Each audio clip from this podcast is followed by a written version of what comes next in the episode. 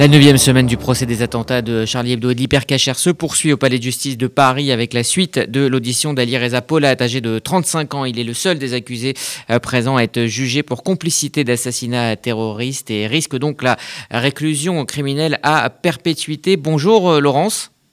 Bonjour Rudy. Laurence Goldman, donc, qui euh, est en direct du Palais de justice de Paris. Donc, cette audition s'est poursuivie ce matin. Oui, et l'audience de ce matin est aussi mouvementée que celle d'hier. Paula entend mettre en avant ce qu'il qualifie d'incohérence dans les déclarations de ses co-accusés, dans les téléphonies réalisées par les enquêteurs, mais dans certaines preuves même, le tout avec un seul objectif, prouver qu'il n'a jamais été complice de Koulibaly dans la préparation des attentats. Il ne sait rien, il n'a rien vu. L'interrogatoire a d'ailleurs souvent tourné au monologue.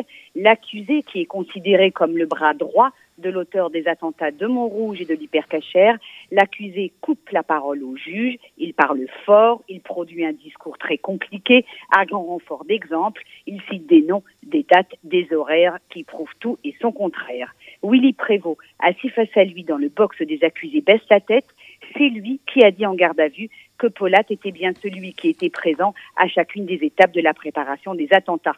Mais Polat renverse la charge et accuse Prévost, qui l'insulte au passage. Il l'accuse de mensonge.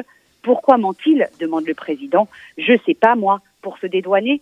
Quand le juge lui cite une par une les, quelques 478 communications téléphoniques qu'il a eues avec Koulibaly dans les semaines précédant les attentats, il soupire, lève les yeux au ciel et dit Oh là là, tout est très confus, chacun a du mal à suivre.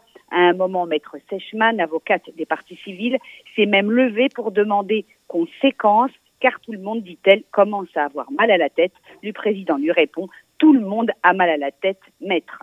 On passe alors aux échanges téléphoniques entre Polat et Carasular.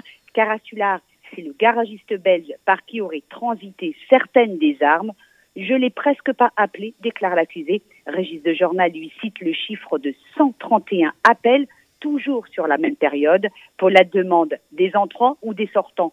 Peu importe, réplique le juge. Ah ben non, répond Polat. Vous l'aurez compris, il n'en fallait pas moins de deux jours pour se pencher sur le cas du principal accusé dans ce procès, Ali Reza Polat, qui encourt, et il est le seul parmi les onze accusés présents, la réclusion à perpétuité. Au Palais de justice de Paris, Laurence Goldman pour RCJ.